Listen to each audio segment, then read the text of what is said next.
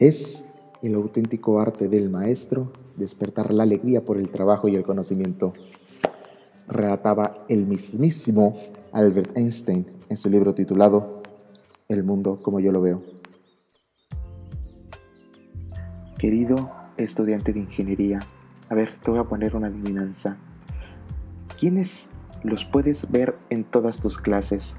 Te pueden hacer pasar de un estado de euforia total hasta una depresión con solo usar tres dedos y un bolígrafo, y son más ignorados que yo cuando intento ligar con mi crush en WhatsApp. Ay, qué triste. Pero creo que ya los tienes, y sí, son los profesores y los maestros. Pero, dulces chamitas, ¿qué es un maestro? Por favor, ilústrame. Un maestro es alguien que enseña, que está por encima de alguien de sus alumnos, por ejemplo. Y efectivamente, maestro deriva de magister, que a su vez proviene del adjetivo magis, que significa más y más que. En Roma había un magister equitum, o sea, un general de caballería, y, entre otros más, un magister morum, o jefe de policía de costumbres, o de brigada social, como le diríamos hoy.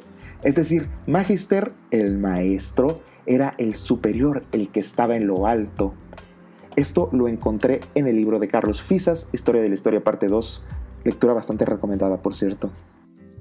Lo que no dice es que hacen ta ta ta ta ta cuando se enojan o cuando no prestas atención. Entonces, tengo una duda. ¿Los del CENTE son maestros? De hecho, no. Y, y de hecho son todo lo contrario, pero bueno.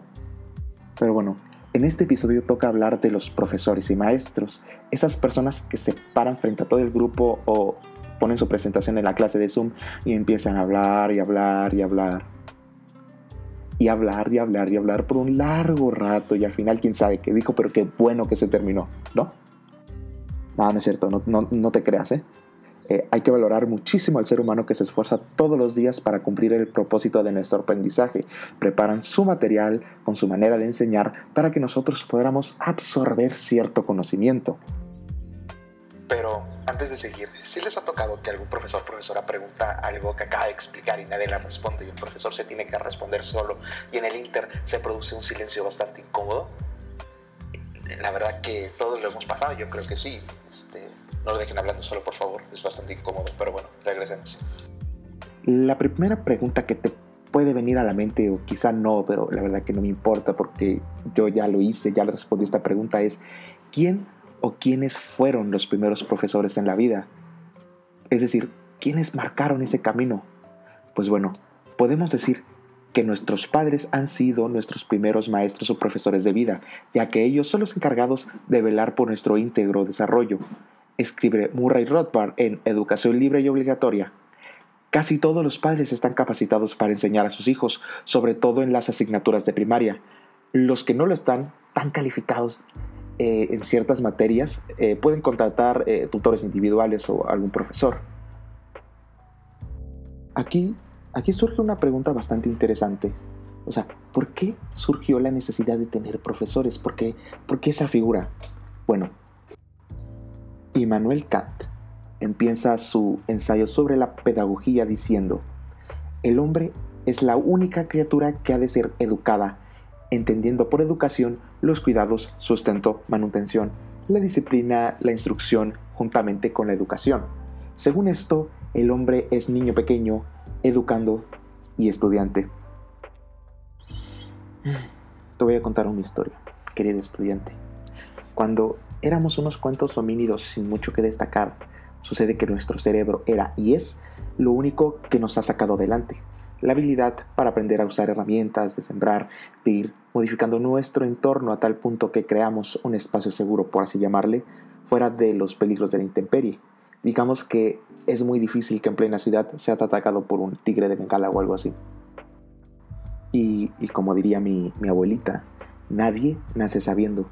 Nadie nace con la habilidad de usar herramientas, nadie nace con el conocimiento sobre qué sí y qué no se puede comer, nadie nace conociendo las matemáticas, pero sí que todos, o la gran mayoría, nacemos con la capacidad de aprender muchas de estas cosas. Antes, cuando éramos aquellos homínidos ambulantes, no necesitábamos aprender gran cosa. Bastaba con que aprendieras a cazar, recolectar, vivir con el grupo, y la mayoría de nuestro proceder obedecían a ciertos impulsos, ciertos instintos naturales como comer, defecar o tener sexo. La vida era simple. Bueno, simple entre comillas. Pero, un buen día, a alguien se le ocurrió que el grano en el almacén era mucho y tenía que cuantificarse. Entonces, digamos que acabas de nacer en el año hace mucho antes de Cristo y tenías que dedicarte a contar granos. Obviamente ya tenías que aprender a contar cierta matemática. Para el mono desnudo, término usado por Desmond Morris para referirse al ser humano, para el mono desnudo primitivo, este homínido cazador-recolector, las matemáticas no iban más allá de... Bueno, dejémoslo en que no iban, ¿vale? Pero para el mono desnudo plenamente civilizado, contar es parte de la vida diaria. Las cosas con el tiempo se fueron poniendo cada vez más difíciles conforme la civilización se iba desarrollando. De repente nació la aritmética, la trigonometría, eso.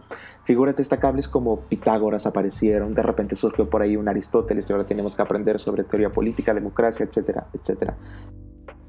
Un tiempo después surge la figura de Super Johann Carl Friedrich Gauss, que básicamente inventa las matemáticas, se mete con la estadística, la aritmética, desarrolla un método para buscar planetas, pone el orden a los números primos, en fin, un fuera de serie. Por eso su apodo de El Príncipe de las Matemáticas. En la historia también tenemos figuras como Darwin y William Wallace, el de la película, y de repente las especies ya evolucionan, el planeta tiene más de 6.000 años de antigüedad. Y entonces de la nada surgió Isaac Newton, Leibniz, y de repente la gravedad existe y el cálculo, y ahora tienes que desvelarte a las 3 de la madrugada haciendo integrales y estudiando para un examen. Perdón, regresamos. Y como escribe Murray Rothbard otra vez en Educación Libre y Obligatoria, la necesidad de instrucción formal se deriva del hecho de que las facultades del niño no están desarrolladas y solo existen en potencia, lo que dije hace rato, y que se necesita experiencia para desarrollarse. Y sigue diciendo, está claro que para una gran parte de su educación general no necesita una instrucción sistemática y formal. Casi siempre tiene espacio disponible para desarrollar y ejercitarse. Si se le proporciona abrigo y comida, se desarrollará físicamente sin mucha instrucción. Sus relaciones con los demás, tanto como la familia como con los extraños, se desarrollará espontáneamente a lo largo de su vida. En todos estos ámbitos, el niño ejercitará espontáneamente sus facultades con materiales que son abundantes en el mundo que le rodea.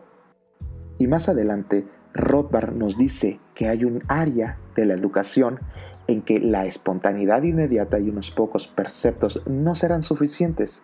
Y esa es el área del estudio formal, específicamente del área del conocimiento intelectual. Repito, fue Murray Rothbard en Educación Libre y Obligatoria, lectura muy recomendable. Eh, básicamente con todo esto te quiero decir que necesitamos a alguien que sepa de cálculo para que nos enseñe a integrar y a derivar Necesitamos a alguien que tenga conocimiento sobre la biología para que nos pueda enseñar sobre plantas y animales. Requerimos de personas capaces de desarrollarse en las leyes para que nos enseñen sobre derecho. Es decir, más simple, necesitamos profesores y profesoras bien preparados. Es decir, no como los del CENTE. Esos son basura. Y, y, a la hora de ponerle una etiqueta de bueno o malo, un profesor bueno sería aquel que no solo les enseña la materia en cuestión a sus alumnos, sino aquel que sea capaz de contagiar a sus alumnos con el ímpetu y las ganas de adquirir conocimiento más allá del que dicta el plan de estudio, con esa curiosidad de la que pica y se puede aliviar abriendo un libro o una página de internet. Y un mal profesor sería eh, del CENTE, que son basura, vuelvo a repetir. Los profesores a veces pueden parecer estrictos, pueden parecer que te odian y te aborrecen. Justamente una vez alguna joven le escribió una carta y cuya respuesta de Einstein quedó en su libro El mundo como yo lo veo. Básicamente le dice que también los profesores me trataron de modo semejante, tampoco me quisieron debido a mi independencia y resaltó lo perezoso que Albert Einstein era de estudiante. También le dice, Guárdese su temperamento en su bolsillo y este manuscrito para sus hijos que leyéndolo se consolarán de que sus profesores afirmen u opinen de ellos, para terminar diciendo que no existe mejor educación que el ejemplo, aunque sea el ejemplo de un monstruo. Y más adelante Albert Einstein, en, igualmente en el mundo como yo lo veo, a propósito del, del caso Gumbel, que fue un profesor alemán, judío en la Alemania nazi, escribió, y me parece muy resaltable esta, esta cita, dice así, Numerosas son las cátedras, pero escasos son los profesores sabios y honrados. Numerosas y grandes son las aulas, pero pocos los jóvenes que ciertamente poseen sed de verdad y justicia. La naturaleza revela muchas formas, pero escasamente dan a luz a lo hermoso. Es todo un poeta. Solo recuerda, valora mucho a tus profesores. Y, hablando de profesores, aquí aprovecho para enviarle un saludo a, mis profesores que han impactado en mi vida más allá de lo esperado. Los quiero mucho. Ustedes saben quiénes son. Ahora sí, tírame la salida, por favor.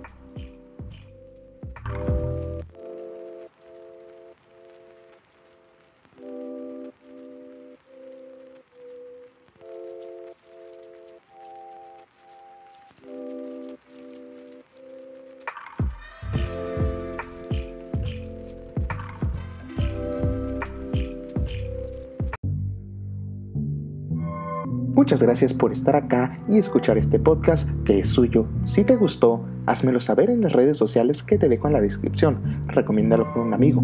Y si no te gustó, recomiéndalo con la persona que peor te caiga. Eso me ayudaría un montón como no tienes una idea. Y, si me lo permites, estaré de vuelta con un nuevo episodio de Querido estudiante de ingeniería. Hasta pronto. Cambio y fuera.